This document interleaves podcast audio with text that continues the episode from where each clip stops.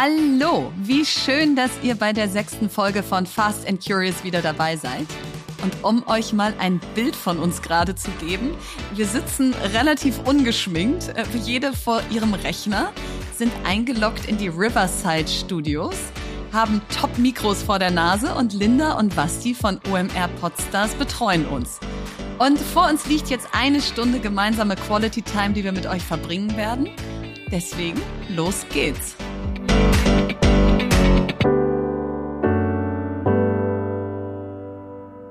Heute möchten wir euch die Flüchtlingshilfe von Jiki vorstellen. Jiki bietet ab sofort kostenlose Sprachkurse Ukrainisch-Deutsch und Deutsch-Ukrainisch an, in der Hoffnung, dadurch die Kommunikation für die vielen Menschen, die zu uns kommen, zu erleichtern.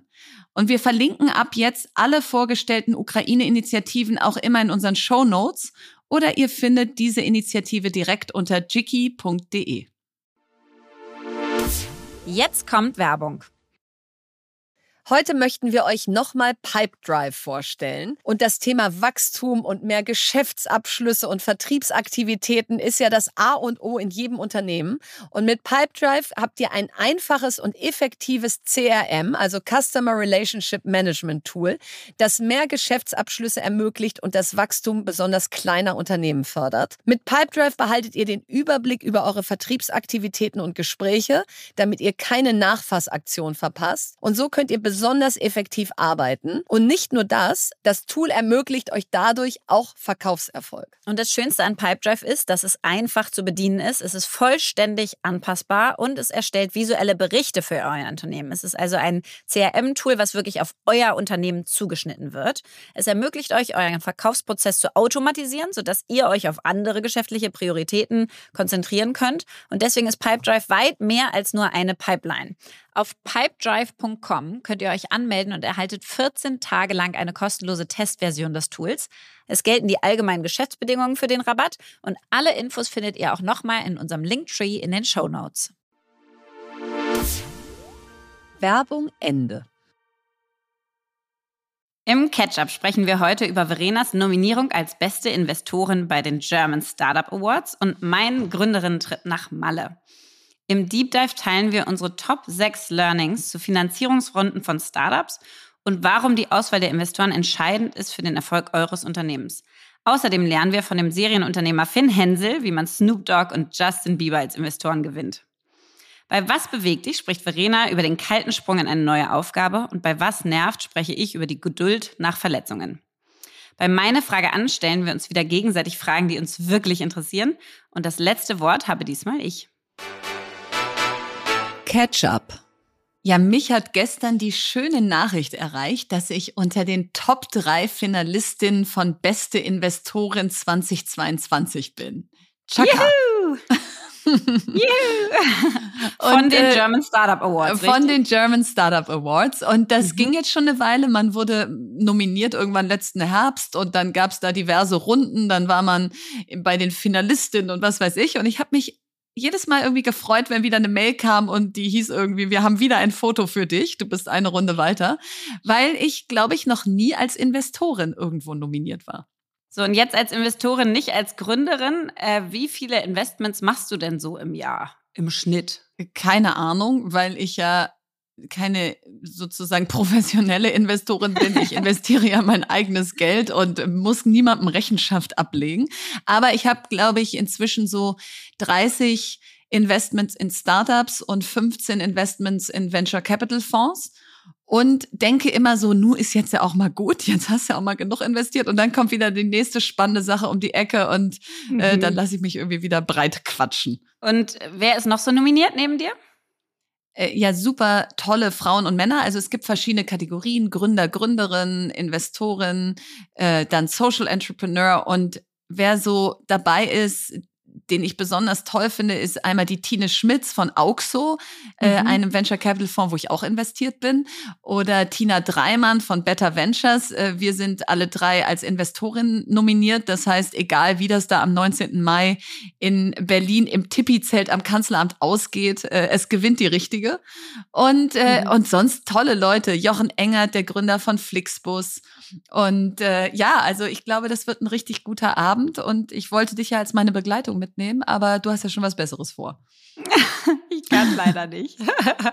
aber was mich trotzdem noch interessieren würde, ist das für dich jetzt so, ja, schön und toll, da irgendwie geehrt zu werden und so, aber eigentlich geht es nicht so richtig tief oder äh, bedeutet dir das wirklich was, so einen Award zu bekommen? Also ich glaube, ich bin einfach ausgehungert, nach zwei Jahren Corona mal wieder auf so ein mhm. Event zu gehen und dann mhm. da so wie so eine Mini-Oscar-Verleihung, mir ein cooles Kleid anzuziehen. Das ist nämlich auch Black Tie. Ich überlege jetzt yeah. schon, was ich anziehe. Also ich glaube, das ist es vor allen Dingen, dass ich so denke, wow, was für ein toller Abend. Und zum anderen denke ich so, ach, mal da wieder so als Finalistin, dann drehen die auch vorher noch so einen Film von dir. Also ich bin da, ich bin da ganz äh, in High Spirits, wie man merkt. Ja, cool. Also ich wäre gerne dabei gewesen. Ich habe ja sogar die ersten, die es mal gab, vom Bundesverband Deutsche Startups damals moderiert. Und es war genau, stimmt, da komme ich ja stimmt. später noch zu, zu meinem Hate-Thema. Das war genau, nachdem ich mir dann aber das Kreuzband gerissen habe und Ole Tillmann das dann irgendwie drei Viertel davon übernehmen musste. Das war echt so ein bisschen hart. Aber es war super schön. Also ich glaube, es wird eine richtig, richtig tolle Atmosphäre da im Kanzleramt. Freue ich mich sehr drauf und ich drücke dir natürlich die Daumen. Yay. Dankeschön. äh, ja, ich kann gleich mal mit, äh, mit Tine Schmitz weitermachen. Ich habe letztens von der im Strive-Magazin so ein Zitat gesehen. Das war, die meisten erfolgreichen Frauen sind das Gegenteil einer Eiskönigin oder der Business Barbie. Sie sind oft chaotische, aufgeschlossene, fast immer lustige und liebenswerte Wesen. Und das habe ich irgendwie so gefeiert und habe dieses Wochenende genau das wieder gedacht, weil ich ja auf Mallorca war mit äh, ganz vielen Gründerinnen. Ich glaube, wir waren acht oder so. Ihr habt ähm, da ja und sowas von Remi Demi gemacht. Also boah. Also Instagram ist ja fast explodiert. Wir haben so krachen lassen. Äh, vor allen Dingen, du siehst ja, wie ich heute aussehe. Das liegt daran, dass immer mein Schlafrhythmus immer noch kaputt von dem Wochenende. Wir haben drei Tage, wirklich drei Tage bis um fünf Uhr morgens gefeiert. Ich weiß gar nicht, weil ich das das letzte Mal geschafft Dafür habe. Und bin ich haben ja alt. alle irgendwie ja. Kinder und so weiter. Also ist auch nicht so, dass man das sonst so macht. Aber da waren wir alle sowas von all in und es war so toll, dem Ganzen auch hier mal zu entfliehen. Und es war aber irgendwie für mich genau wieder diese äh, Realisation, weiß nicht, ob das ein Wort ist, aber ich nutze es jetzt mal. Also das, es gibt so tolle Frauen da draußen. Die sind alle unglaublich unterschiedlich. Und wenn man die echt mal kennenlernt, sind das alles wundervolle Wesen. Und das hat so viel, wir waren alle so richtig so innerlich aufgeladen. Weißt du, so, mhm. so hatten so einen mhm. inneren Glow, so, der mhm. so fast aus einem rausplatzen will, weil das so, wir hatten keinerlei Streit, keiner ist abgehauen, wir mussten niemanden suchen. Dann ist es mit Frauen auch so cool, also das kenne ich auch irgendwie gar nicht, dass du, weißt du nicht, du denkst, oh, Geschirrspülmaschine müssten wir mal wieder, ist schon gemacht. Weißt und alle, Wer macht alle das Essen? Hat schon jemand drum. gemacht. Ja. Das ist so echt so völlig crazy. Ich meine, wie krass sind die Frauen eigentlich? Die, und wie, die wie Betten kam sind diese alle Gruppe? Gemacht, alle sind sauber und geduscht und alles ist irgendwie so. Ja, und es geht so ganz einfach. Und einer hat schon die Drinks alle präpariert für alle anderen und so. Es ist wirklich so cool. Ja, sharing und caring. Aber wie ja, kam denn diese Gruppe äh, zustande? Also ich weiß es ja, aber ich frage für eine Freundin. du weißt es, du fragst für die Zuhörerin. Ich frag für die ähm, Zuhörerin. Also du weißt es ziemlich genau, weil du es gestartet ach, hast. Ach, da war ja was. Ach, stimmt ja. Also äh, man muss ja sagen, Franzi von Hardenberg, äh, die man auch auf Instagram kennt, Sissy Hardenberg ist sie da. Und du habt ja, ich glaube, Anfang 2018 gestartet, ne? Und habt genau. irgendwie einfach ich meine, du kannst ja mal sagen, ja, warum wir haben, genau, wir haben gesagt, hat. wir kennen eigentlich so viele Menschen und so viele Gründer und Gründerinnen, aber wenn man dann wirklich mal ein Problem hat oder was richtig feiern möchte, dann kennt man sie eben doch nicht gut genug, um zum Hörer zu greifen und sich entweder mal total auszufrusten oder sich richtig zu freuen. Und dann haben wir gesagt, was wäre, wenn wir so einen Circle ähm, einladen von Gründerinnen, die wir toll finden und mit denen mal so richtig viel Zeit verbringen. Und da haben wir ja dann so ein schwarzes Haus irgendwo in Brandenburg oder so gemietet, genau. so hieß das. Und da einfach mal drei Tage miteinander verbracht. Und das war der Ursprung. Und seitdem hat sich das einfach über die Jahre so entwickelt, dass es jetzt darin mündet, wie du es gerade erzählst, dass man sich so gut kennt, dass man so richtig hinter die Fassade blicken kann und ja, und sich dann auch wirklich helfen, unterstützen und stärken kann. Total. Und ich finde, das ist was, was wirklich alle da draußen ähm, mitnehmen können. Ich meine, so einen quasi Zirkel aufzubauen, ja. von bis zu zehn Leuten, ja, ähm, das kann jeder zu Hause machen. Euch einfach Menschen aussuchen, die so weit sind wie ihr oder schon weiter oder ein äh, bisschen dahinter, ja, die von euch lernen können, aber dass man so ein bisschen einen Mix hat und dann auch ganz, ganz unterschiedliche Typen. Ich finde, das mhm. bereichert die Gruppe auch unglaublich. Ja. Also ich weiß noch, dass Frenzy Kino und ich uns mal bei so einem Event kennengelernt hatten und dachten so, ja, ja, und dann waren wir im Schwarzen Haus zusammen und zwar zusammen in ein Bett gewürfelt ja. ähm, und waren da und waren dann gleich im Pyjama und keine Ahnung, äh, Morgenmantel unterwegs und äh, finden uns jetzt äh, total toll und haben uns einfach richtig gut kennengelernt. Und das macht so einen Spaß, einfach da so diese diese Fassade äh, wegzulegen, das Herz aufzumachen und diese Menschen wirklich, wirklich tief kennenzulernen. Und vielleicht ein Tipp dazu noch, so ein bisschen Struktur braucht es und so ein bisschen auch so tiefe Fragen braucht es. Wir hatten zum Beispiel diesmal Bad People mit, wir hatten The Voting Game mit, wir hatten die Fragen von Matze Hilscher mit mhm. ähm, von Hotel Matze. Das war auch spannend. Da kann man sich so ein Set an interessanten Fragen äh, kaufen und dann hatten wir die beim Essen dabei und haben einfach mal so alle halbe Stunde so ein paar davon rausgehauen, dass man ein bisschen Geschichten auch erzählt, die man noch nicht kennt oder auf die man jetzt nicht kommt. Ja, und da waren echt wilde Sachen dabei. Also es, ach, es war richtig ja, schön super. und ich glaube, ich kann nur echt jeder und jedem empfehlen, sich so ein Netzwerk fürs Innere zu suchen, so ein Netzwerk gar nicht für außen und ich will deren Kontakte und was auch immer, sondern ja. Menschen, die einen wirklich so zum zum Wachsen bringen. Deep Dive. Heute sprechen wir über Finanzierungsrunden und unsere Top 6 Learnings dazu. Und äh, vielleicht, um das einmal nochmal einzuordnen, wie immer, wir hatten es schon mal erzählt, aber nie zuvor floss so viel Geld an deutsche Startups wie im vergangenen Jahr, also 2021. Ähm, da wurden 17,4 Milliarden Euro investiert, anstatt 5,3 Milliarden vorher. Also es hat sich fast verdreifacht. Und es gab 2021 98 neue Unicorns, also Unternehmen, die mit über einer Milliarde bewertet wurden in Europa. Ähm, und das ist ja nun wirklich mal eine, eine hohe Zahl. Das ist mal eine Hausnummer. Und wie schön, dass dieses Geld eben auch in Impact floss, also Impact und ESG, also Ecological, Social, Governmental Kriterien, werden den europäischen Investoren immer wichtiger. Über 70 Prozent aller Investoren sagen, dass Nachhaltigkeit und Social Impact in den letzten zwölf Monaten wichtige Investmentkriterien geworden sind. Und auch spannend ist sozusagen, mm, was für Finanzierungsquellen wollen Startups denn gerne nutzen? Und hier ist jetzt eine Mehrfachnennung möglich, aber 40 Prozent haben gesagt, sie hätten gerne Geld von Business Angels, also von einzelnen Privatpersonen, die in sie investieren. Weitere 40 Prozent haben gesagt, sie nehmen gern Geld von Venture Capital Unternehmen, die das ähm, institutionell machen und professionell. 50 Prozent haben gesagt, sie würden gerne staatliche Fördermittel nutzen. Auch spannend. Hätte ich weniger ja. erwartet. ähm, 30 Prozent sagen, wir wollen es eigentlich aus den eigenen Ersparnissen äh, stemmen. Mm, und 15 Prozent haben andere strategische Investoren wie Corporate Venture Capital, also äh, Wagniskapital, was aus einem großen Unternehmen kommt, äh, Family Offices, wo eine große Familie dahinter steht sonstige. Mhm. Und was vielleicht spannend ist, weil wir gerade gesagt haben, 98 Unicorns sind entstanden, also Unternehmen, in die mit über einer Milliarde bewertet wurden und in die folglich auch schon sehr viel Geld geflossen ist. Das ist nicht bei allen so. Also 50 Prozent der Unternehmen haben unter 500.000 Euro aufgenommen. 25 Prozent zwischen 500.000 und 2 Millionen und nur 2,5 Prozent über 25 Millionen. Also das wow. heißt, man darf sich auch von diesen großen Zahlen nicht immer abschrecken lassen und sagen, nur wenn ich da Millionen aufnehme, habe ich überhaupt eine Chance. Nee, 50 Prozent haben unter 500.000 Euro aufgenommen. Also Gründen geht auch mit kleinem Geld.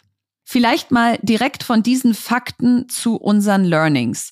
Denn wir haben gesagt, wie machen wir es möglichst relevant für euch, indem wir eben einfach in unsere eigene Erfahrung gehen. Also vielleicht mal der erste Punkt, den man sich fragt, wann ist eigentlich der richtige Zeitpunkt, um auf Investorensuche zu gehen? Brauche ich schon ein fertiges Produkt? Äh, reicht ein Pitch Deck? Dazu sagst du ja gleich was, Lea, was das eigentlich ist und wie man das erstellt. Ja, was ist es? Wann, wann drücke ich auf den Knopf und sage, ich starte die Investorensuche? Und da gibt's jetzt nicht die eine Antwort drauf, denn zum Beispiel digitale Produkte lassen sich viel leichter an Investoren verkaufen, wenn eigentlich noch gar nichts da ist, aber die Idee sehr gut dargestellt ist, weil man dann sehr gut begründen kann, okay, und dann brauche ich natürlich Entwickler, um die zum Leben zu erwecken, aber ich habe schon ganz klar, welche Software, welche App, welche äh, B2B-Lösung ich genau bauen möchte. Bei physischen Produkten wie einer Tonys Box zum Beispiel ist das anders. Wenn ich die einfach nur auf dem Papier skizziere und noch gar nicht klar ist, werden Kinder die auch richtig bedienen können, ist die bruchsicher und all die Faktoren, die bei Tonys dann zum Erfolg beigetragen haben, ist es schwerer, das Geld einzusammeln, einfach nur mit Text, der auf einem Papier steht oder schönen Bildern. Also insofern hängt es so ein bisschen davon ab, ob es digital oder physisch ist. Und der Zeitpunkt hängt davon ab, ob ihr Business Angel Geld nehmen wollt, ob ihr Venture Capital an Bord nehmen wollt oder ob ihr zum Beispiel in einem Inkubator oder mit staatlichem Geld startet. Denn Inkubatoren, staatliches Geld oder auch Geld von Familie und Freunden, da kann man viel früher mit anfangen, das reinzuholen. Da muss die Idee noch nicht so weit sein. Bist du aber schon in diesem Venture Capital Game, dann muss da schon wirklich was vorweisbar sein. Da musst du schon zeigen, dass du die ersten Kunden gewonnen hast, dass dein Produkt am Markt schon eine gewisse Traction, wie es heißt, also da schon so ein bisschen was passiert ist, vielleicht die ersten Umsätze geflossen sind. So, also da hängt es eben auch wieder von der Art der Finanzierung ab. Aber generell kann man sagen, wenn ihr Investoren wollt, dann wartet nicht zu lange, denn die warten nicht auf euch. Und der zweite Punkt ist, was Verena gerade schon angesprochen hat, wenn man die dann anspricht, diese Investoren, braucht man ja irgendwas, womit man seine Idee verbalisiert und visualisiert. Und da ist das Pitch Deck quasi eure Arbeitsprobe. Ihr könnt entweder einen Teaser machen, das sind quasi ein bis zwei Seiten, wo ihr Sachen draufschreibt, oder ihr macht euer Pitch Deck und das sind meinetwegen 20 Slides, ja, es ist eine quasi eine PowerPoint Präsentation und das ist so unterschiedlich wie wir Menschen und die Ideen sind. Da gibt es auch nicht so das genaue richtig oder falsch, aber man möchte natürlich gucken, wie erzählt ihr eine Geschichte. Auf welche Sachen achtet ihr? Habt ihr eure Zahlen da parat? Habt ihr ähm, euch den Wettbewerb angeguckt? Habt ihr die Idee so ordentlich beschrieben, dass jeder sie versteht? Habt den ihr ein Megateam hinter ja. euch? Habt ihr den Markt analysiert und die Megatrends, was darauf einzahlt? Genau. Also so ein bisschen, man möchte einfach in euren Kopf gucken und schauen, worauf legt ihr Wert? Wie erzählt ihr Geschichten? Was, was seht ihr, was andere nicht sehen? Ähm, und man, man muss sagen, ich finde die Pitch Decks am besten, die nach Simon Sinek, ja, gibt's ja diesen wahnsinnig tollen Talk von ihm, Golden Circle, Why, How, What. Also Leute kaufen das warum du es tust und nicht was du tust. Das heißt, ich finde es immer schön, wenn Menschen einsteigen mit, warum muss ja. es mein Produkt eigentlich und warum geben? wir. Ja. Genau. Und, und warum muss es jetzt sein und warum müssen wir es sein? So. Ähm, und da hast du gleich diese ganzen Themen Vision drin, du hast das Momentum drin und du hast dein Team drin. Und dann musst du natürlich erklären, was du da machen willst, wie Wettbewerber sind, was für Zahlen äh, du damit dir vorstellst und so weiter und so fort. Gibt es irgendwo Pitch-Decks, die man sich mal angucken kann? Ja, also ich meine zum einen natürlich die ganzen Pitch-Decks, die du letztens vorgestellt hattest von Stimmt, den Frauen ja. da, Pitch.io oder sowas, ne? Du kannst ganz viel googeln auf Slideshare und sowas. Googlest du einfach Pitch-Deck ABC und dann siehst du ganz viele verschiedene Arbeitsproben. Ich glaube, das Wichtige da zu wissen ist, euer Kopf muss klar sein. Die Geschichte muss für euch total klar sein. Dann könnt ihr damit auch andere überzeugen. Wenn das echt ist, werdet ihr es schaffen, auch andere zu überzeugen. Und Looks matter. Also ähm, es ist wichtig, wie ihr etwas rüberbringt und erzählt. Und da gibt es zum Beispiel eine Company, die heißt äh, unicorn.pitch. Ähm, und da könnt ihr euer Slide Deck hinschicken und dann machen die das einmal in schön und grafisch ordentlich und so weiter, weil jetzt nicht jeder schon Grafiker geheiert hat oder das selber gut kann. So auch sowas, das ist Icing on the Cake. Ja, der Cake muss erstmal gut sein und schmecken und so weiter. Aber es macht echt viel aus, weil, weil es äh, sozusagen das rüberbringt, wofür ihr steht. Und vielleicht noch ein Thema dazu. Wenn ihr eine SaaS-Software gründet, dann darf euer Deck auch wesentlich zahlenlastiger und rationaler sein und nicht so schick aussehen. Wenn ihr sagt, ich baue eine neue Brand auf im äh, Beauty-Bereich, dann muss euer Deck auch diese Brand darstellen. Dann muss das mega ästhetisch aussehen und man muss das Gefühl kriegen für eure Marke. Also das heißt, das Pitch-Deck ist auch abhängig von dem, was ihr da eigentlich, ähm, Total. womit ihr eigentlich überzeugen wollt und was ihr gründen wollt. Und vielleicht noch ein, ein guter ähm, Hinweis, wenn ihr Apps baut, dann gibt es ähm, proto.io. Ähm, und da könnt ihr so Click-Dummies machen. Da kann man sich also schon so richtig den Flow eurer App vorstellen. Und das passt eben auch super ins Pitch-Deck von, ähm, von Apps, die ihr bauen wollt, damit man sich so richtig vorstellen kann, wie sieht das bei mir auf dem Smartphone aus. So, und wenn ihr dieses Pitch-Deck dann habt, dann geht es ja an die Investoren damit. Und da ist eben ganz wichtig, das Pitch-Deck muss noch nicht perfekt sein, weil ihr habt ja auch ein paar Übungsmöglichkeiten, es zu verproben mit Investoren, aber nur, wenn ihr nicht an die A-Investoren, also die, die ihr am allerliebsten haben möchtet, zuerst geht, sondern ihr geht erstmal an Investoren, wo ihr sagt, hm, bin ich mir gar nicht so sicher, ob ich die haben will, aber ich verprobe mal dieses Pitch-Deck, ob es funktioniert. Ich schaue mal, welche Rückfragen kommen. Ich übe meine Präsentation vorher und dann arbeite ich das Feedback ein, bevor ich dann an die B-Investoren gehe. Und zum Schluss, wenn es wirklich richtig wasserdicht ist, wenn ich das Gefühl habe, ich habe die Geschichte 100% verinnerlicht, dann gehe ich an die Investoren, die ich wirklich haben will und zeige da irgendwie meinen allerbesten Auftritt ever. Ähm, und vielleicht letzter Punkt zu dem, ähm, versucht immer über warme Intros zu gehen. Also Lea und ich bekommen so viel Pitch-Decks den ganzen Tag. Und wenn da einfach irgendwie auf LinkedIn womöglich noch steht, hallo Verena, ich habe gehört, du investierst, hier ist mein Pitch-Deck, lieben Gruß, dann, dann werde ich es mir einfach nicht angucken, weil ich gar nicht selektieren kann, ob das jetzt irgendwie relevant ist. Und weil Finanzierung hat was mit Vertrauen zu tun. Total. Und du hast kein Vertrauen ja. zu irgendeiner LinkedIn-Person, die du nicht kennst. Und dann Punkt vier, Fundraising ist ein Handwerk. Also das ist wirklich zum Schluss auch, es ist kein Hexenwerk, sondern es ist ein Handwerk. Man kann das üben und lernen. Also, und da müssen auch ein paar Sachen einfach funktionieren. Zum Beispiel, guckt, dass ihr die Verträge selber aufsetzt. Ihr wollt nicht in irgendwelchen Fremdverträgen erstmal die ganzen gründerfeindlichen Klauseln wieder rausnehmen müssen, sondern ihr habt einen eigenen Anwalt, der hat solche ähm, Verträge auch oft schon aufgesetzt und der sagt euch auch gleich schon, was ist eigentlich sozusagen Usus in der Szene und was nicht? Was für Konditionen sind normal und welche nicht? Ähm, und gebt euch so ein bisschen einen Überblick über die Standards.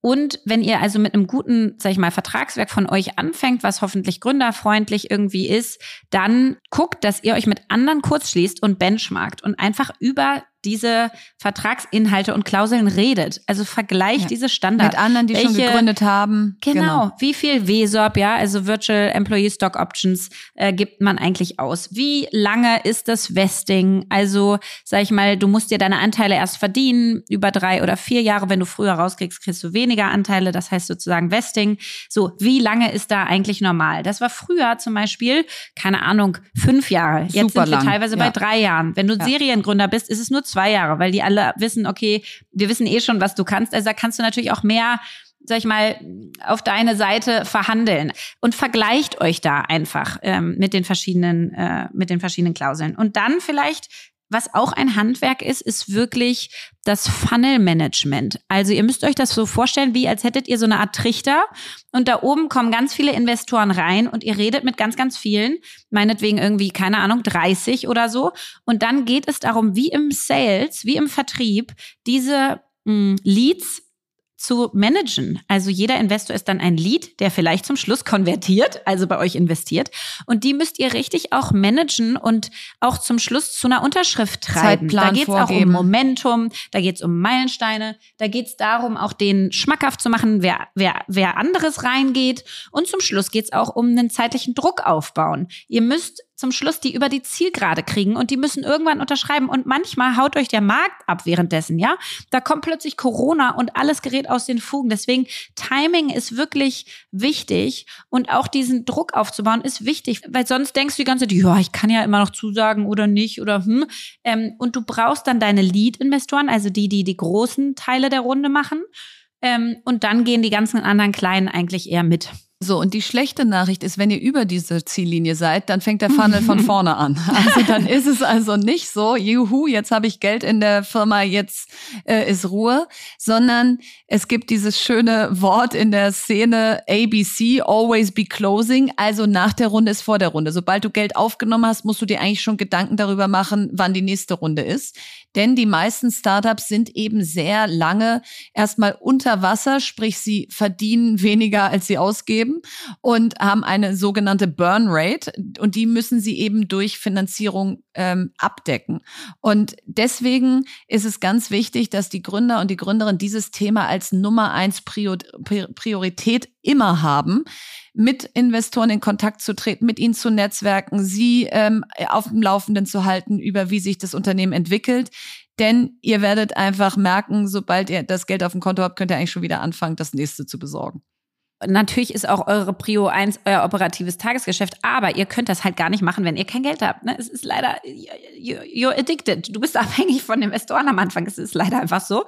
Und da ist es natürlich ganz, ganz wichtig, äh, die richtigen Investoren zu finden. Und das ist jetzt Punkt 6, weil je nachdem, welches Modell ihr macht, braucht ihr andere Investoren. Also meinetwegen für Amorelie wussten wir, das wird am Anfang eher schwer. Ja, Wir können verschiedenstes Marketing nicht machen. Wir brauchen echt Investoren mit langem Atem, die nicht sofort wieder raus wollen und verkaufen wollen. Dann gibt's Investoren, die kennen sich eher in SaaS-Modellen aus oder in äh, D2C-Brands, also Direct-to-Consumer-Marken, die man online aufbaut, wo du dann Seifen zum Beispiel online machst und verkaufst. Also es gibt unterschiedliche, ähm, sag ich mal, äh, unterschiedliche Foki. Wir haben Investoren, die sind fokussiert auf einen bestimmten Bereich und die müsst ihr richtig zu euch passen. Und wie gucke ich jetzt, dass die Investoren zu mir passen? Zum einen erstmal die Frage, menschelt es überhaupt? Lerne ich die kennen, habe ich ein gutes Gefühl zu denen, stellen die sinnvolle Fragen. Habe ich das Gefühl, die haben ein Netzwerk, mit dem sie mir helfen können? Was für Portfoliounternehmen hat es, äh, haben die Investoren bisher? Worin haben die investiert? Wo haben die also ihre Expertise? Wo können die mir Kontakte machen zu anderen sinnvollen Gründern? Und dann finde ich zum Schluss ganz wichtig Reference Calls. Also du stellst normalerweise keine Leute ein, wo du nicht mal zumindest mit zwei, drei Leuten und zwar ich weiß nicht, wie das jetzt auf Deutsch heißt, wir haben auch so viel Englisch jetzt geredet, Verena. Ja gut, das, das ist jetzt dem aber bei Thema dem Thema geschuldet. geht's nicht anders. Ja, das ja? ist dem Thema es geht geschuldet. Nicht anders. Ja, ja. Ähm, aber du musst so unprompted Referenzcalls, also nicht vorher vereinbarte. Du fragst nicht die Person, gib mir mal drei Referenzcalls, nee, sondern, sondern, du guckst, dass du ja. Portfoliounternehmen findest, wo du dann wieder einen Gründer findest, wo du die einfach fragst und sagst, hey, wie haben die sich bei euch verhalten? Womit haben die am meisten geholfen? Wo haben sie am meisten auf der Bremse gestanden? Was habe ich zu erwarten, wenn das meine Investoren sind? Das macht man mit jedem guten Hire und das muss man mit gerade mit Investoren auch machen, weil die bleiben ewig. Und Unbedingt. die sind so wichtig und die können dir solche Steine zwischen die äh, Beine hauen. Und das willst du nicht. Du willst die Guten haben. Und davon gibt's eigentlich genug. Und deswegen tausch dich vor allen Dingen mit anderen Gründern und Gründerinnen aus, bei denen die investiert sind. Und mach dir da wirklich die Mühe, dir das alles anzugucken und mit denen Kontakt aufzunehmen, denn die arbeiten schon mit denen. Und das ist wahrscheinlich der beste Referenzcall, statt jetzt irgendeinen vorherigen Arbeitgeber oder sowas anzurufen. Und jetzt ist es wahnsinnig schwer, hier auf alle Details einzugehen. Wir haben zum Beispiel nicht drüber gesprochen, wie viele Anteile gibt man eigentlich am Anfang ab, äh, wie nähert man sich eigentlich der Frage der Unternehmensbewertung, also was ist mein Unternehmen eigentlich wert, wenn ich da so ein Pitch-Deck erstellt habe. Und da habe ich vor ein paar Monaten, glaube ich, inzwischen ein LinkedIn Live gegeben, genau zu diesem Thema, wo ich so richtig im Detail eine Stunde in diese Themen eingestiegen bin. Das könnt ihr also nochmal nachschauen und ansonsten uns auch jederzeit Fragen schicken. Da haben wir wirklich noch viel zu, zu sagen. Und wer auch viel dazu zu sagen hat, ist unser heutiger Gast. Und da freuen wir uns jetzt, euch Finn Hensel vorzustellen. Genau, Finn Hense ist Gründer und Geschäftsführer des Cannabis- und Health-Startups Sanity Group. Ähm, er war davor CEO von dem Umzugsstartup Movinga und hat Stationen bei Pro7 Sat1, Rocket Internet, BCG gemacht. Er hat äh, The Iconic, also das Zalando Australiens, aufgebaut und geleitet und ist quasi der Inbegriff eines Gründers, weil er Seriengründer ist. Und äh, ich glaube, die Sanity Group ist jetzt schon seine sechste Gründung. Ähm, für all diese Unternehmungen brauchte er Geld. Und deswegen haben wir uns gedacht, mit wem können wir besser darüber sprechen, über Startup-Finanzierung und die Highs und Lows äh, dessen, als mit dir, lieber Finn. Deswegen freuen wir uns, dass du da bist. Willkommen. Hallo Verena, hallo Lea. Wir fangen mal einfach an mit, was macht eigentlich die Sanity Group? ja, die Sanity Group ist quasi eigentlich eine Firma, die alles mit Cannabis macht, was heute legal möglich ist. Ähm, sprich äh, von äh, frei verfügbaren Cannabisprodukten, die ganz normal im äh, frei verkäuflichen Markt verkauft werden, bis hin zu verschreibungspflichtigen Produkten, die auch THC beinhalten, aber auch eben das ganze Thema äh, Ärzteaufklärung, Ärzteweiterbildung, Apothekerverhandel, äh, also Apotheker ähm, quasi Weiterbildung, äh, Marktbearbeitung. Eigentlich genau genommen alles, was Cannabis mhm. heute kann, von wirklich Hardcore-Forschung bis hin zu Konsumentenprodukten. Und jetzt kenne ich ja, sag ich mal, die Schwierigkeit der Finanzierung für besondere Themen, nenne ich es mal. ja, das heißt, kann ich mir gut vorstellen. ähm, das heißt, äh, wie hast du das denn finanziert? Und noch konkreter, du hast ja so verrückte Menschen wie Snoop Dogg und Justin Bieber bei dir in einem Investorenkreis. Das wollen wir, die, Sto die Backstory wollen wir natürlich auch unbedingt hören. Ja, die bekommt ihr. Äh, vielleicht ganz kurz vorweg, wie, wie die Finanzierung, äh, wie man das schafft. Natürlich ist Cannabis genauso, du hast ja gerade schon gesagt, äh, Lea, wie Amorelie wahrscheinlich auch, ein sehr kompliziertes Thema, weil nicht jeder Investor jetzt sofort Fan ist und weil es natürlich auch ein Thema ist, wo Leute immer sogenannte Second Thoughts haben. So, ist das überhaupt mhm. okay, was Möchte wir da machen? Kann man das werden? machen? Ja. ja, genau, will ich damit assoziiert werden? Und das ist halt schon sehr speziell, weil es auch ein bisschen schade ist, weil am Ende Cannabis auch ein Arzneimittel ist und auch Leuten helfen kann.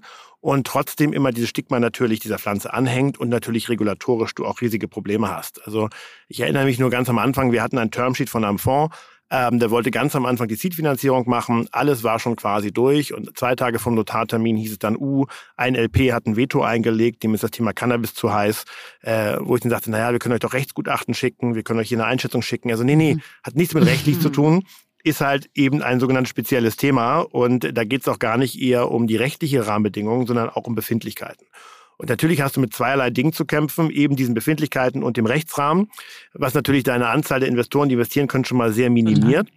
Aber trotzdem ist es natürlich, und da bin ich natürlich sehr dankbar, ein sehr spannendes Thema. Ähm, auch schon vor der Legalisierung sah man überall auf der Welt, da entsteht ein Markt. Und ich glaube, bei uns, warum wir so viel Geld einsammeln konnten, war die Kombination dass wir als Gründer schon Track Record hatten, dass die Investoren uns schon kannten, sei es nun ein Holzbrink Ventures, sei es ein Cherry Ventures, sei es ein Atlantic. Die haben halt schon vorher mit uns gearbeitet, indirekt oder direkt. Und die Tatsache, dass trotzdem da halt ein riesiger Markt hinterhängt, hat, glaube ich, sehr viel Vertrauen gebracht, äh, die uns das äh, am Ende erlaubt haben, so viel Geld einzusammeln. Und jetzt hast du gerade gefragt, warum diese verrückten Investoren. Äh, das ist tatsächlich verrückt, weil diese Cannabis-Branche ist am Ende gerade in den USA schon quasi eigentlich so ein kleines Nest. Und irgendwie alle Celebrities sind inzwischen da sehr aktiv dabei und eben Snoop Dogg, der ja auch bei uns aktiv ist, Will I Am. Ähm, alle haben irgendwie ihre Produkte, die sie gerne mögen. Und alle haben natürlich sich den US-Markt angeguckt und haben gesehen, wie groß das geworden ist. Und als in Europa die ersten Firmen kamen, äh, wie wir zum Beispiel, ähm, da waren natürlich ein, zwei Investoren dann da, die sofort sagten, oh, jetzt müssen wir in Europa investieren, weil das ist das nächste Kanada. Und die haben dann die ganzen, äh, sage ich mal, Celebrity-Kontakte ähm, mitgebracht. Und wie es nun mal so ist, manchmal im Leben kommt der Erste, kommt der Zweite, kommt der Dritte. Ähm, dann kannte der Will I Am plötzlich jemanden, den er mitgebracht hat. Durch den Snoop Dogg Fund haben wir Leute kennengelernt. Ähm, dann war plötzlich eine, ein Investor in Deutschland, der meinte, Mensch, wenn ihr schon jetzt Celebrities habt, wie wär's denn mal, sprecht doch mal mit Mario Götze. Habe ich mit Mario Götze gesprochen, dann hat davon André Schürle Wind bekommen. Und irgendwie war das fast am Ende so eine Art self-fulfilling prophecy, dass am Ende sogar die Leute bei mir angerufen haben und gar nicht umgekehrt, was natürlich eine schöne Luxussituation so ein bisschen FOMO auch, oder? Fundraising ist. Scheiße, da gehen jetzt alle Total, rein. natürlich, natürlich, gehört und dazu. saßt du so richtig mit Snoop Dogg und Justin Bieber in der Sofaecke und hast das verhandelt? Oder? Das ah, leider schade. nicht. Äh, Einmal im Call war Snoop Dogg dabei, der übrigens auch sehr viel Wert darauf legt, im Business-Kontext äh, Calvin Brados genannt so, zu werden. Äh, was halt tatsächlich sein echter Name okay. ist. Ähm, aber tatsächlich, also mit wem ich echt zusammensaß, waren natürlich Leute Mario Götze, André Schürle. Ich saß mit Steffi Giesinger zusammen, die ja bei uns auch aktiv ist. Ich saß mit ähm, Will M zusammen, mehrere Male sogar. Also die waren alle voll nahbar. Snoop Dogg bisher noch nicht die Gelegenheit gehabt, aber ich hoffe mal, dass irgendwann nochmal der, das echte, äh, die echte Möglichkeit da ist. Snoop Dogg hat im September ein Konzert in Berlin. Ähm, da vielleicht mal kurz Backstage zu gehen und mal zu sagen, hey, you invested in my company, das wäre, glaube ich, ganz Oder cool. wenn ihr ein IPO macht, dann kann er ja dazu kommen. Oder so, genau. genau. Dann muss er die Glocke mit mir läuten, genau. Das, das geht natürlich auch. Aber ist schon witzig, weil äh, das, was fast ganz süß ist, die sind halt alle doch sehr engagiert, ja. Auch ein Klaas Häufer Umlauf, ähm, die finden das alle wirklich sehr cool und die haben auch Meinung zu allen Themen und auch ein Klaas sitzt öfter mal hier, vielleicht alle zwei Monate mal, ein André, wie gesagt, auch. Cool. Und ähm, für die ist es halt auch so ein bisschen, die sind jetzt auch keine Standard-Startup-Investoren, die jetzt überall reingehen. Für die ist es auch Neuland. Von daher ist es ein ganz coole, cooles Verhältnis, was man mhm. dann aufbaut. Und sie wollen überall helfen und das ist tatsächlich auch eine schöne Sache Super. bei Investoren. Äh, wie viel Geld ist denn schon in die Sanity Group geflossen? Du hast eben gesagt, wir haben ordentlich geraced und vor allen Dingen, was macht ihr damit? Ja, also tatsächlich insgesamt ist 65 Millionen äh, in die Firma geflossen. Davon ist auch noch tatsächlich äh, ordentlich was da. Also es ist nicht so, dass wir jetzt irgendwie das Geld nur genommen haben, um irgendwelche Verluste zu covern. Mhm. Wenn du jetzt mal überlegst, was machen wir damit? Ähm, das Hauptthema tatsächlich, und das unterschätzen immer viele bei uns, ist tatsächlich Medical Science, ja, also wirklich äh, Studien aufsetzen. Wir haben an der Charité eine Studie gegen Schizophrenie laufen. Ähm, wir haben tatsächlich ein medizinisches Gerät, was wir entwickeln. Also wir sind halt eben nicht nur, und das verbinden ja viele mit uns, immer eine Firma, die CBD ähm, über äh, E-Commerce und im, und im Drogeriemarkt genau, verkauft. Genau, mit Way. Sondern wir haben halt wirklich auch Genau, mhm. Way, genau, ähm, oder auch Displays. Aber wir haben tatsächlich auch ein riesiges Medical Research Team ähm, und das ist das, was eigentlich Geld kostet. Ja, du musst Probanden für Krankenhausstudien bekommen, du musst quasi neue ähm, Wirkstoffe erforschen, du hast auch Misserfolge unterwegs und dementsprechend würde ich sagen, von dem Geld ist wahrscheinlich äh, mehr als 70 Prozent tatsächlich in Medical Studies geflossen ähm, und tatsächlich relativ wenig in Markenaufbau bei Wei. Also immer noch viel im Vergleich zu mhm. gebootstrappten Startups, aber jetzt nicht so viel, wie man wahrscheinlich auf Basis der Investitionssumme denken mhm. würde. Und ich weiß noch, äh, bei Polly und mir würde ich sagen, also da war es auch noch ein anderes Funding-Umfeld, ja, da war es ja sehr, sehr schwer, noch Geld einzusammeln. Ähm, mhm. Da hat Polly, würde ich sagen, so sechs Monate seiner Zeit 70 Prozent auf dem Thema Fundraising verbracht und ich auch 30 oder sowas. Also es war schon mhm. fast, fast eine FTE war ja. weg für ein paar Monate. Auch schwieriges Thema, schwieriger Markt, sau schwer Geld einzusammeln. Das hat sich ein bisschen verändert. Aber wie ist es bei dir? Wie viel Zeit äh, verbrauchst du quasi auf dem Thema Fundraising? Ja, guck mal, das ist tatsächlich äh, schwer zu sagen, weil es natürlich immer Phasen sind, ja. Und ich bin jetzt jemand, der idealerweise immer lieber ein bisschen mehr Geld einsammelt, um dann auch mal 18 Monate Ruhe mhm. zu haben und nicht immer alle sechs Monate wieder auf die Straße muss. Aber tatsächlich, wenn es denn so ist, ich bin auch jemand, der, der leider immer gerne viele Dinge gleichzeitig macht, aber eigentlich immer nur sehr gut darin ist, wenn er wenige Dinge macht. Das ist quasi so ein äh, Art Zielkonflikt, den ich in mir, ja. ja, den ich in Kenn mir trage. Ähm, ja. Aber tatsächlich ist es für mich fast ein Vollzeitjob. Ja? Also als ich das letzte Fundraising gemacht habe im letzten Frühjahr, da habe ich meinem Team wirklich gesagt, hey, ihr müsst jetzt drei Monate alleine mhm. klarkommen. Klar haben wir noch irgendwie Weekly One-on-Ones und bei den Management-Meetings bin ich natürlich noch dabei. Aber ich werde nicht mehr so tief in den Themen drin sein, wie ich es noch mhm. vor sechs Monaten war. Und ehrlicherweise ist mir in der letzten Fundraising-Runde, das war ja unsere erste richtig große, auch bewusst geworden, wie sehr die Firma auch noch operativ von mir abhängig mhm. war. Und das war aber auch ein ganz gutes Learning, weil ich habe mir geschworen nach der letzten Runde, ja. das mache ich nicht ja. nochmal. Ähm, äh, ich muss quasi auch als CEO einen Schritt rausgehen können, jetzt nicht 100 Prozent, aber ähm, die Firma muss halt unabhängig von mir sein. Und ehrlicherweise war das ein gutes Learning, weil eben tatsächlich eben 70, 80, teilweise 90 Prozent der Zeit war Fundraising. Ähm, manchmal hat man natürlich Glück, dann kommt ein Investor um die Ecke und sagt sofort, hey, ich mache mhm. das und jetzt drei Wochen DD und dann bin ich durch. Das ist halt ein Jackpot, den man dann hat, aber ähm, der normale Fall ist halt, du machst halt eine Roadshow, du redest mit 30 Investoren, davon hast du 10 Deep Dives, dann hast du fünf äh, Termsheets und am Ende eine DD. DD ist, ist halt Due Diligence, so ein, ne? Also dass das Unternehmen einmal auf Herz genau. und Nieren geprüft wird, ja.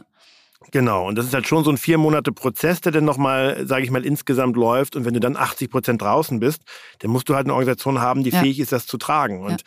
Das ist jetzt mein Learning fürs nächste Mal. Und so haben wir auch die Firma jetzt umgebaut, dass tatsächlich eben auch äh, wir ein Second Management, Second Level Management eingezogen haben, was wirklich auch alleine Entscheidungen trifft und äh, wo ich halt quasi natürlich mich immer noch voll involviere, aber die Firma mhm. auch nicht untergeht, wenn ich jetzt mal vier Monate jetzt nicht voll an Bord bin. Jetzt hast du eben gesagt, ähm, naja, Holzbrink und, äh, und, und Atlantic und so kannten euch schon aus anderen Kontexten. Ähm, Jetzt kommt Werbung.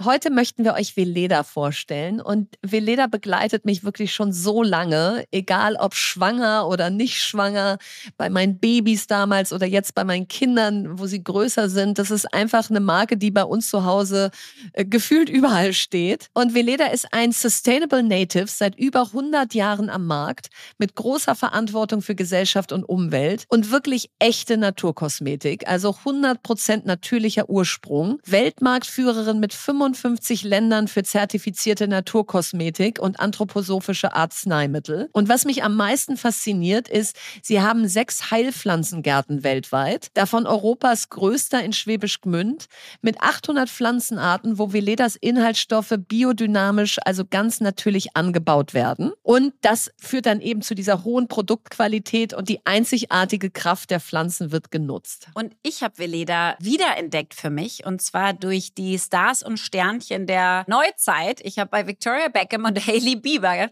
Stories gesehen, wie sie die Veleda Skinfood Produkte nutzen und irgendwie beworben haben, ohne glaube ich, dass sie dafür überhaupt bezahlt waren. Zumindest sah es nicht so aus. Und da dachte ich, okay, also wenn die das schon nutzen, dann kann das nur was Gutes sein. Und ich finde es vor allen Dingen jetzt gerade wichtig für die Jahreszeiten, wo bei mir auf jeden Fall die trockene Haut eher dominiert. Also die Veleda Skinfood Produkte werden geschätzt von Make-up-Artists, von Prominenten, von Kundinnen weltweit, weil es eine Kombination ist aus pflanzlichen Inhaltsstoffen, einem ikonischen Duft und dem Glow, den die Veleda Produkte einem selbst beschaffen. Und aktuell wird diese Skinfood-Linie noch erweitert um eine nährende Tages- und Nachtpflege. Und wenn euch die Produkte genauso interessieren wie mich, dann könnt ihr auf veleda.de jetzt mit dem Code FAST, F-A-S-T, alles groß geschrieben, exklusiv 20% Rabatt bekommen auf alle Skinfood-Produkte. Lucky you, weil 20% ist wirklich ein großes Goodie und diese gibt's nur auf veleda.de direkt und ist nicht kombinierbar mit anderen Rabatten. Alle Infos dazu findet ihr auch nochmal im Link in unseren Show Notes. Also geht auf veleda.de mit dem Code FAST bekommt ihr 20% Rabatt auf alle Skinfood-Produkte. Werbung Ende. Was würdest du den Gründern raten und Gründerinnen, die noch nicht Teil der Szene sind, wie sie an ihr erstes mhm. Geld kommen? Oder wie würdest du es heute machen, wenn du heute zum ersten Mal gründen würdest? Wie läufst du dann mhm. los? Du, ich glaube, es gibt da zwei Möglichkeiten. Ähm, die eine Möglichkeit ist, Du bist vorher schon in der Szene aktiv, aber eben nicht als Gründer. Ähm, das heißt, äh, erstmal machst du die ersten zwei Jahre jetzt äh, Second Level oder, oder Top Level Management bei, jetzt sag ich mal, dein Mann bei Temondo mhm. oder bei uns oder bei anderen Firmen wie Home24. So lernst du ja schon auch das Netzwerk kennen, so lernst du Leute kennen, so lernst du auch Investoren mhm. kennen und gehst dann bei deiner eigenen Gründung auf diese Leute eben wieder zu. Äh, und die sehen auch, Mensch, der war ja schon mal zwei Jahre im Startup erfolgreich in der, in, der, in der Führungsetage, dann wird eine Referenz eingeholt und am Ende ist das eigentlich ein sehr guter Weg. Wenn du aber, sage ich mal, diesen Umweg nicht gehen willst und sagst, ich komme heute von der Uni und will heute gründen, dann ist mein Tipp eigentlich immer, guck immer, ob du gemeinsame Bekannte hast. Und wenn du keine gemeinsame Bekannten hast, dann such so lange, bis du mhm. welche findest. Äh, und die machen dann die Intro. Und wenn die dich mögen, machen dann die Intro zu jemand anders zum Beispiel. Ähm, so habe ich es mit einem meiner Investments gemacht. Äh, das ist ein Quick Commerce Company, ähm, die, in, die in Frankfurt sitzt, in Osteuropa, so ein bisschen das Gorilla-Modell macht. Ähm, die haben mich dann zum Beispiel angesprochen als Angel, ich habe es dann gemacht und denen habe ich dann wiederum als Angel geholfen, andere Kontakte zu knüpfen und jetzt laufen die inzwischen komplett alleine, weil sie jetzt eben selber dieses Netzwerk sich aufgebaut haben. Aber ich glaube immer, wenn man sich so ein, zwei Leute raussucht am Anfang, die gemeinsame Kontakte haben zu Fans mhm. und die dann warme Intros machen können, das ist halt viel besser. Ja ich kriege immer noch so viele E-Mails an info at Sanity Groups, lieber Herr XYZ, äh, wir haben hier einen Investment-Pitch, bitte investieren Sie in uns. Ähm, und da guckt man natürlich im Zweifel gar nicht rauf, weil das halt einfach so, ein, so, eine, so ein Cold E-Mail ist, die an 100 Millionen Leute rausgehen. Und da ist halt so eine warme Intro immer noch Gold wert. Mhm. Und das ist, das zeigt sich im Fundraising immer ja, wieder. Ja, hat natürlich bei so einem krassen Risikokapital auch einfach super viel mit Vertrauen zu tun, ne? Und da halt mit, kenne ich die Menschen schon, habe ich irgendwie ein Gefühl zu denen. Total. Ähm, ja, ja, das ist auch übrigens, wenn ich da mhm. einhaken darf, bei Cannabis natürlich ganz extrem, ja. Weil Cannabis natürlich den Ruf immer hat, so ein bisschen dodgy zu sein und eigentlich eine Droge und die Mafia hat das irgendwie auch mal was mit dazu tun. Da ist natürlich Vertrauen in so einem Segment noch viel, viel wichtiger als jetzt beim normalen Tech-Startup. Mhm. Und ich, deswegen sage ich, äh, die Historie, die Fabi und ich hatten, schon Tech-Startups gemacht zu haben, hat natürlich geholfen zu sagen, okay, der Junge ist halt irgendwie nicht als Selbstanbauer, geht da jetzt plötzlich legal, sondern der hat halt irgendwie auch schon irgendwie einen Track Record. Und das ist natürlich schon das hilft. Und genau zu dem Punkt, ihr habt schon selber Tech-Startups gemacht. Du warst bei Movinga CEO, du hast The Iconic in Australien gegründet und warst da CEO und so, warst im Rocket-Umfeld vorher viel unterwegs. Also das heißt, Du hast jetzt echt, sag ich mal, auf allen möglichen Ebenen mit äh, Venture Capital äh, viel zu tun gehabt und gearbeitet und Geld eingesammelt und so weiter. Was sind denn die Nachteile eigentlich an äh, Venture Capital? also man kann ja sein Unternehmen auch anders finanzieren. Ähm, Total. Und äh, also ich glaube, davon hast du ja auch schon Sachen mitbekommen. Ja, du, ähm, also grundsätzlich, tatsächlich habe ich mir dreimal in meinem Leben geschworen, äh, die nächste Firma, die ich mache, ist Bootstrapped. also ohne externes Geld. Ja. Ab, oder ohne genau, ohne externes Geld, richtig. Äh, und dreimal habe ich es dann doch wieder mit externem Geld gemacht. Am Ende ist der Vorteil natürlich klar auf der Hand. Du kannst viel schneller loslegen. Auch eine Droge. Du kannst viel schneller, ey, genau. Man ja, genau. Und du kannst viel, so eine Art Sweet Poison, ja. Du hast halt auf der einen Seite bist du halt schnell, du hast halt Geld, du kannst halt ja. deine, deine Mitbewerber outpacen. Auf der anderen Seite bist du relativ schnell fremdgesteuert. Ähm, Investoren haben im Zweifelfall nicht so den tiefen Einblick wie du in deine eigene Firma und in dein eigenes Gebiet. Kann manchmal gut sein, manchmal schlecht sein. Das heißt, äh, zum Beispiel im Bereich Cannabis, typisches Beispiel, es ist ein regulierter Bereich, er ist medizinisch. Die Lead Times dauern nun mal länger. Wir können nicht einfach ein Produkt einkaufen und morgen auf den Markt bringen. Wir müssen das registrieren bei einem, äh, beim Gesundheitsministerium. Wir müssen dann hier in Berlin noch eine lokale quasi Regulierung und Qualifizierung machen. Da dauert es halt manchmal fast ein Jahr, bis ein Produkt im Markt ist. Und die Investoren, die natürlich in E-Commerce gewöhnt sind, sagen, Mensch, Moment mal, warum verkauft ihr nicht mehr heute? Mhm. Das ist halt schon dann, wo du manchmal denkst, mh, hm, wenn ich selber machen würde und das Geld hätte, ähm, dann könnte ich halt freier entscheiden und müsste mich nicht mhm. andauernd rechtfertigen und würde halt eben auch nicht Zeiten verbringen, jetzt groß Finanzierungsrunden einsammeln zu müssen. Die Zeit würde ich operativ verbringen. Also das sind, glaube ich, echt die Nachteile. Ja. Du bist ein bisschen fremdgesteuert, deine Investoren haben nicht immer den gleichen Einblick ins Business wie du und du bist viel damit beschäftigt zu erklären. Und als drittes eben, du verbringst halt viel Zeit damit, immer wieder Geld einzusammeln, die du eigentlich operativ verbringen könntest. Und ich glaube, das sind so die drei Hauptnachteile, die so ein VC mit sich bringt. Plus natürlich der Tatsache, dass du am Ende den Exit teilen musst und nicht alles für dich mhm. alleine ja, hast. Schade eigentlich, ist, äh, aber dafür ist er dann meistens auch größer. Ja. Genau. Und ähm, macht ihr dann auch so Product Testing mit euren Mitarbeitern und Mitarbeiterinnen im Büro und alle sind Freitagmittags immer bekifft oder wie muss ich mir das vorstellen? Natürlich nicht. Nein. Also wir haben natürlich Leute, die Schade, eine Verschreibung haben und dementsprechend die ärztliche Notwendigkeit, Cannabis zu konsumieren. Ähm, die dürfen natürlich tun, was sie wollen, aber ansonsten sind wir natürlich sehr äh, regulatorisch eng und halten uns natürlich sehr an geltende Gesetze. Sehr gut. Ähm, sind aber manchmal natürlich bei Herstellern im Ausland, äh, und da, und da lasst ihr alles fallen. wo die Gesetzeslage anders ist und da kann das durchaus mal vorkommen, dass man mal äh, das Produkt testet. Schön, Finn. Und äh, jetzt sind wir auch schon am Ende, so schnell geht das. Und wir haben zum Schluss immer so einen Fast Track. Das heißt, das sind fünf Fragen, einfach so zwei Begriffe und du sagst einfach, welcher dich am meisten anspricht. Ähm, und da okay. fange ich jetzt gleich mal an mit Gründer oder Geschäftsführer. Gründer. Gehalt oder Anteile? Anteile. Schneller Exit oder Evergreen? Evergreen. Startup oder Scale-up? Startup. Businessplan unterbewertet oder überbewertet?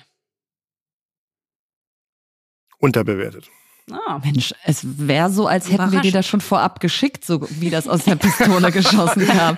Nee, in dem Fall nicht, aber ich bin, äh, glaube ich, da relativ schnell bei meinem ja, Mann. da bist du ziemlich firm.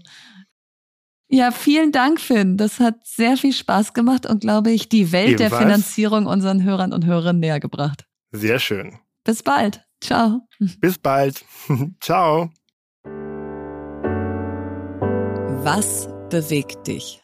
Ja, heute möchte ich mal was teilen, was mich bewegt, was mich eigentlich schon sehr lange bewegt, wo ich aber erstmal Anlauf nehmen musste, das selber so richtig zu begreifen und dann auch überhaupt zu erzählen.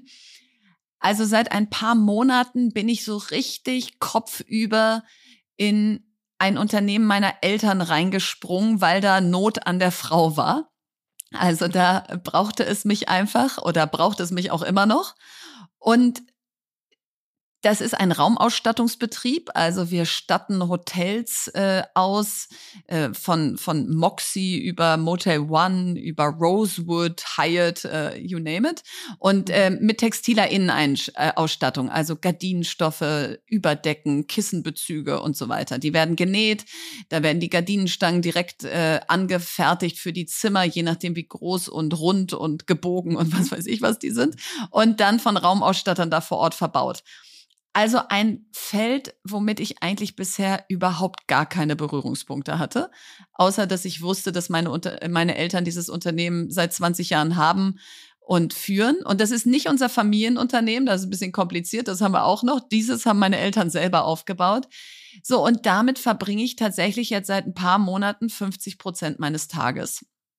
Huh. Und ja, und am Anfang äh, wollte ich das selber nicht so richtig wahrhaben, dass das ein richtiger Job jetzt ist und auch einer, der bleibt erstmal, weil das eben mhm. auch nichts ist, wo ich jetzt sagen kann, so und wer kann das jetzt mal hier übernehmen und managen, sondern das ist halt irgendwie Familienunternehmen at its best, ja, da, da, wenn die Familie ruft, dann musst du ran. Musst du und ran. Mhm. Da habe ich aber auch schon natürlich am Anfang mit gehadert. Es hat mir so ein bisschen im Januar meine Offline-Zeit zerschossen. Die war zwar nach außen offline, aber nach innen voll mit eben diesen Themen und dem Einarbeiten in diese Themen. Und es kommt halt auch irgendwie obendrauf bei mir auf ein mhm. ja eh schon sehr volles Leben. Und es ist ja, ja nicht so, dass du jetzt schon immer für Raumausstattungen total brennst. Ne? Also es ist schon nee. ein bisschen fachfremd sozusagen und du musst total dich da total reinarbeiten. Na, es ist total fachfremd. Und dann gibt es eine Tochtergesellschaft in Frankreich, in Nantes. Und oh. die sprechen aber alle kaum Englisch und gar kein Deutsch. Und mein Schulfranzösisch ist halt auch echt eingerostet, also nicht existent.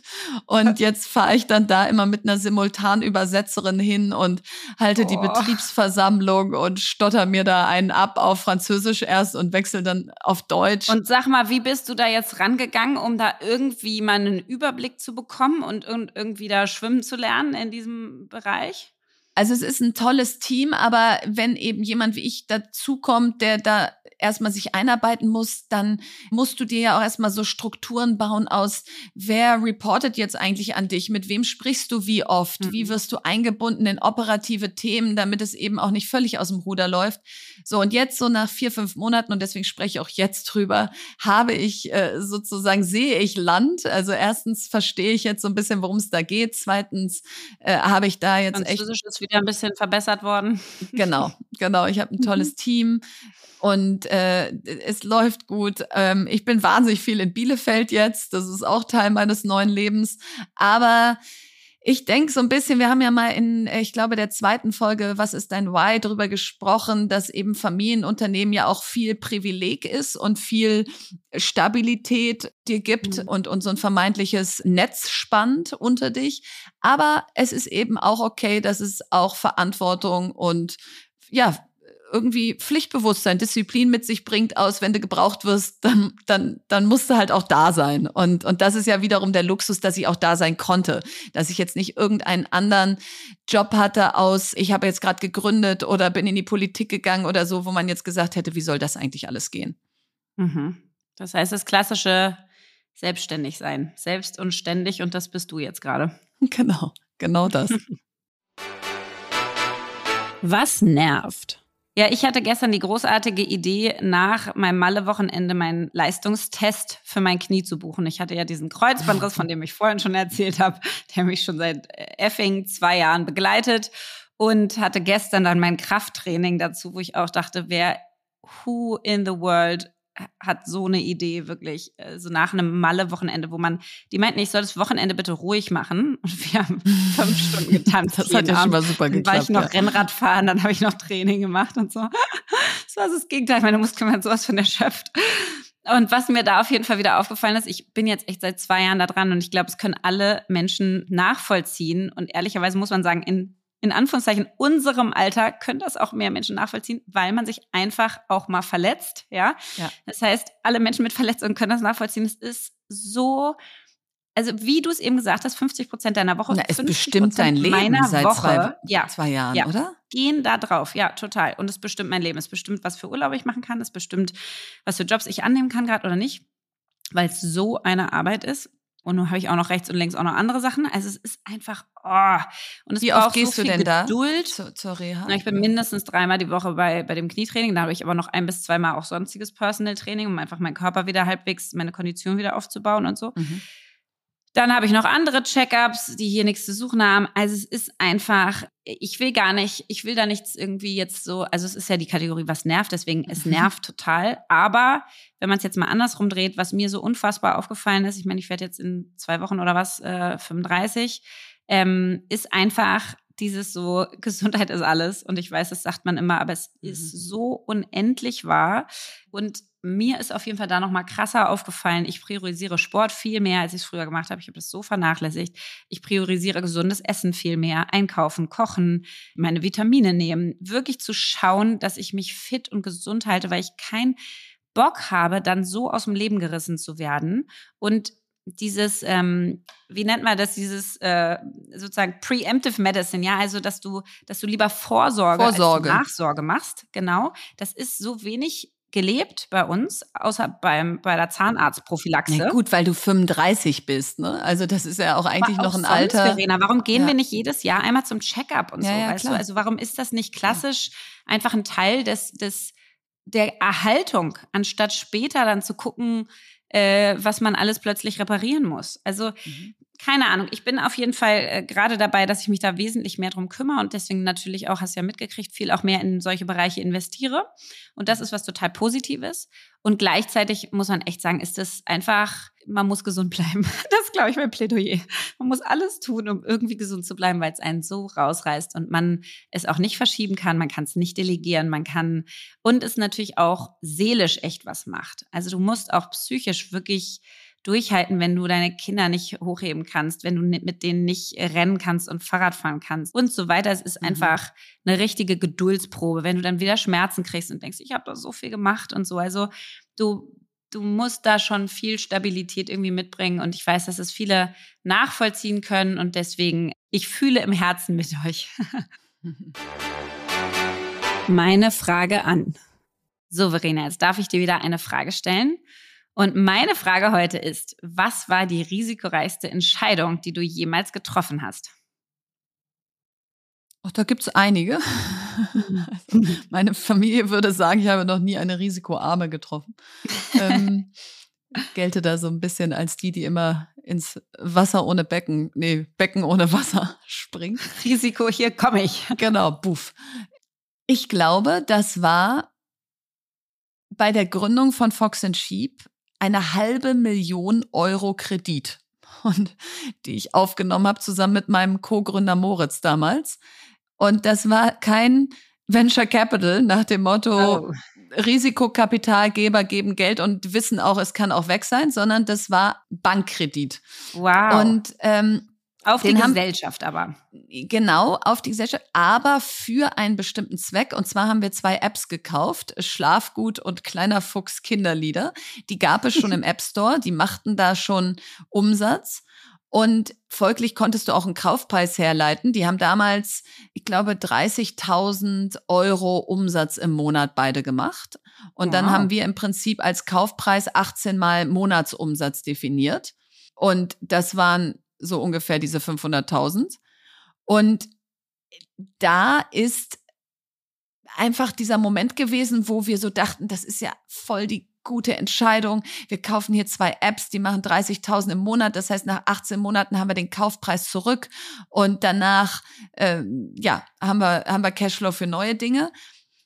Und gleichzeitig als es mir dann bewusst wurde, dass das Schulden sind und dass das Mhm. einfach Geld ist, was ich zurückzahlen muss, wenn diese Apps jetzt vielleicht in drei Monaten plötzlich gar keinen Umsatz mehr machen oder Apple entscheidet, die, die dürfen dann nicht mehr laufen oder was weiß ich, Mhm. höhere Gewalt.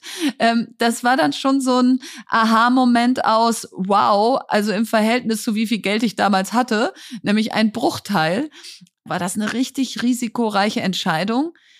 Jetzt kann man deshalb so locker drüber reden, weil sie funktioniert hat, ähm, weil diese Apps dann eben, nachdem wir sie in diverse Sprachen übersetzt hatten und in verschiedenen weiteren Ländern gelauncht hatten, eben sogar viel mehr Umsatz gemacht haben und wir diesen Kaufpreis viel schneller zurückverdient haben.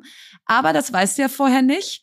Und insofern, ja, ist gut gegangen und zeigt mir aber auch bis heute, du musst auch Risiken eingehen, wenn du an den Chancen partizipieren willst. Ne? Gibt ja diese schöne Achterbahn, also wenn du ganz oben ankommen willst, dann musst du halt auch mal äh, äh, entsprechend investieren. Und das war sicherlich so mein erster Schritt in die Richtung. Und trotzdem ist eine halbe Million ja richtig viel. Was hat dich zum Schluss überzeugt, das zu machen? Hattet ihr einfach einen mega ausgeklügelten Businessplan? Hattest du, ist es ein Gut-Feeling? Also worauf hast du dann dieses Risiko, ge, wie sagt man das? Also worauf Ja, hast du begründet. bezogen, dass du es gemacht hast? Genau. Nee, es war ein Bauchgefühl. Es war, also wir wussten, wir wollen einen Kinder-App-Entwickler gründen und der soll die besten Kinder-Apps äh, da draußen entwickeln. Und da gibt es schon zwei, die finden wir so toll. Das mhm. ist eigentlich genau die Benchmark. Das ist genau so, wie wir sein wollen. Und wenn wir die jetzt kaufen, dann haben wir auch von Anfang an Umsatz. Dann finden uns auch Investoren von Anfang an interessant. Und wir sind nicht erst mal mhm. anderthalb Jahre ohne irgendwelchen Umsatz. Also es war einfach das Bauchgefühl von, das ist jetzt richtig, das machen wir jetzt und äh, Augen zu und durch und wird schon schief gehen.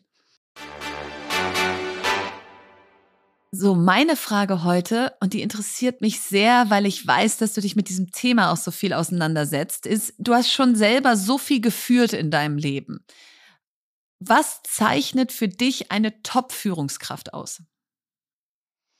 Die kann ich sowas von schön beantworten, weil ich da einfach klaue von dem Satya Nadella. Das ist der CEO von Microsoft, der unfassbar faszinierend und inspirierend ist. Und ich mag immer Dinge, die man sich gut merken kann. Und der mhm. hat so einen Dreiklang und der ist jetzt Englisch, aber ich werde es dann gleich übersetzen. Aber trotzdem, das Erste, was er sagt, ist sozusagen, eine Top-Führungskraft muss create clarity. Die muss Klarheit mit reinbringen. Du hast die ganze Zeit Situationen, wo Unsicherheiten da sind, wo es nicht klar ist, wohin es gehen soll, mit ganz komplexen Entscheidungsstrukturen auch. Und eine Top-Führungskraft muss es schaffen, in der Unsicherheit Klarheit zu bringen. Also mhm. Clarity into situations where none exists. So, das finde ich, das ist sein Punkt eins, finde ich unglaublich schön auf den Punkt gebracht. Dann das zweite, was er sagt, ist generate energy. Da bin ich unglaublich dankbar oh ja. für, weil ich so viele Menschen kenne und auch Führungskräfte kenne, die das nicht tun. Und ich finde es furchtbar. Ich finde es eigentlich ein, ein, Verbrechen, wenn du mhm. mit Menschen arbeitest und denen mhm. die Energie aus dem Leib ziehst, ja, und, aus dem Raum saugst. Um Gottes Willen. Ja, genau. Das heißt genau das Gegenteil. Es muss sozusagen, die Leute müssen mehr Energie haben, nachdem sie mit dir ein Meeting haben, als weniger Energie. Du musst es schaffen, Energie zu generieren durch die richtigen Leute, die du einstellst, durch verschiedenste Faktoren. Dann drei, den liebe ich auch, ähm, weil, er, weil er so schön das wegnimmt, wo, wohinter man sich sonst versteckt. Drive Success in any condition. Wir haben alle immer so dieses, ja, wenn ich doch mehr Budget hätte, wenn ich mhm. doch mehr mhm. Mitarbeiter hätte, wenn ich mhm. doch, keine Jetzt Ahnung, ist ja dies Corona. und das und die ja. Erfahrung schon und so. Nee. Du musst gucken, dass du Erfolg hast in den äh, um, in dem Umfeld, das du halt da vorfindest, mit den Konditionen, die du hast, mit dem Budget, was du hast. Und da gibt es immer kreative Wege, ähm, da mehr draus zu machen, als jetzt ist. Und äh, deswegen mag ich den auch ganz gerne. Und da mhm. mache ich immer noch einen vierten dazu, und zwar dieses so Constant Self-Reflection to Improve. Ich brauche Führungskräfte, die sich kontinuierlich weiterentwickeln wollen und sich selber ja. hinterfragen, weil wenn du das tust, machst du es auch bei anderen und bist denen immer wieder ein besseres Vorbild, weil du einfach schaust, dass du wächst und weiterkommst und das auch wieder in die in das Unternehmen reingeben kannst. Das war sie schon wieder, die sechste Folge von Fast and Curious. Und wir hoffen, dass wir euch neue Einblicke und Erkenntnisse in die Welt der Finanzierung geben konnten und das Thema gut bei euch angekommen ist. Wir freuen uns wie immer über euer Feedback, eure Anmerkungen, Themenwünsche, Fragen. Alles wird gelesen und fließt in unsere Überlegungen für die nächsten Folgen mit ein. Und nächste Woche melden wir uns aus dem Osterurlaub. Ich aus Portugal und Lea aus der Märkischen Schweiz. Und jetzt hat Lea das letzte Wort. Nelson Mandela. Money won't create success. The freedom to make it will.